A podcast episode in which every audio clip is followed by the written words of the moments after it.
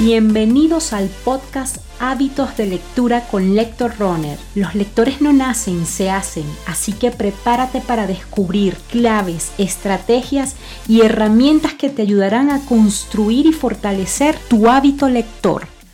Hola, soy Adriana Vieira Lara, entrenadora de lectores, mediadora de lectura y gestora cultural.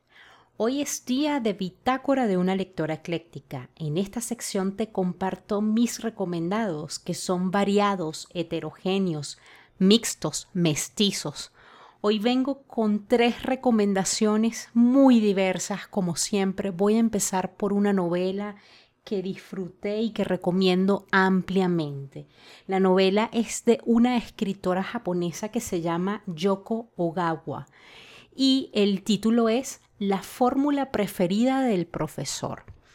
Esta novela trata de un profesor, un matemático que fue una eminencia, ¿sí?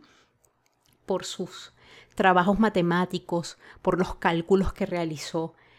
Y él, en un trágico accidente, eh, pierde la memoria, eh, es decir, solo recuerda lo ocurrido en los últimos 80 minutos. Entonces imagínense la vida diaria de este personaje.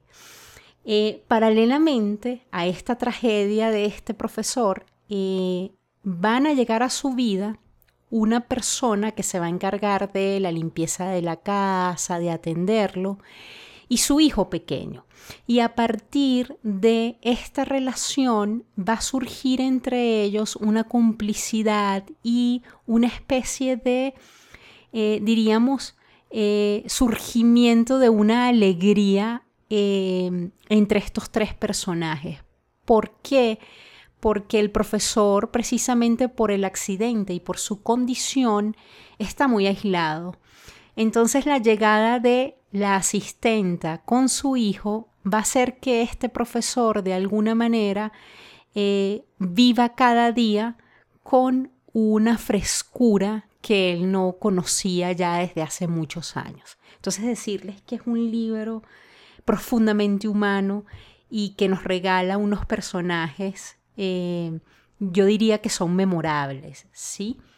Además de recomendarles esta novela, quisiera recomendarles un libro más que todo sobre crianza, ¿sí? Se llama Límites. Está escrito por Miriam Tirado, que es una periodista, escritora, especialista en crianza consciente. Y el libro de alguna manera nos brinda estrategias, herramientas prácticas para educar a nuestros hijos y, y a los niños de la casa con límites, sí, pero establecerlos de forma consciente, clara y asertiva, que a veces es algo retador para los padres y para aquellas personas que se, de la, que se encargan de la crianza de los niños. Es un libro eh, práctico, muy cercano e incluso les podría decir que a mí el libro me gustó mucho porque ayuda hasta a los adultos a poner límites, ¿no? No solo se trata de un libro dedicado a los padres, sino de aquellos adultos que tenemos la tarea pendiente de poner límites en nuestra vida, ¿sí? Porque a veces nos exponemos mucho o porque a veces nos dejamos, este, de alguna manera, mm, como... Eh, dejar que otros incursionen o tumben fronteras, ¿no? Entonces eso hace que seamos personas que nos demos demasiado y no pongamos límites a nuestro trabajo, de pronto a nuestra relación eh, de pareja, eh, de pronto hasta la, relación con nuestros hijos, ¿no? Entonces es muy importante eh, leer el libro como con esa apertura. No solo se trata de un libro dedicado a padres y a la crianza, sino se trata de cómo hacer en nuestra vida para poner límites, sí, de forma clara. A veces hay que poner límites hasta en las conversaciones, ¿no? Eh, en nuestro trabajo, en nuestra vida laboral. decirles que para mí este fue un libro eh, que, me, que, me, ayudó muchísimo eh, con el tema de los límites. Y para cerrar esta bitácora de una lectora ecléctica, quisiera recomendarles un libro sobre escritura, ¿sí? Por una de mis escritoras, yo diría que, bueno, más, más amadas, que es Úrsula Le Guin. Y el libro se llama Conversaciones sobre la escritura. Es un libro delgadito y prácticamente el libro es una transcripción de una entrevista que sostuvo David Naimon con eh, Úrsula Le Guin.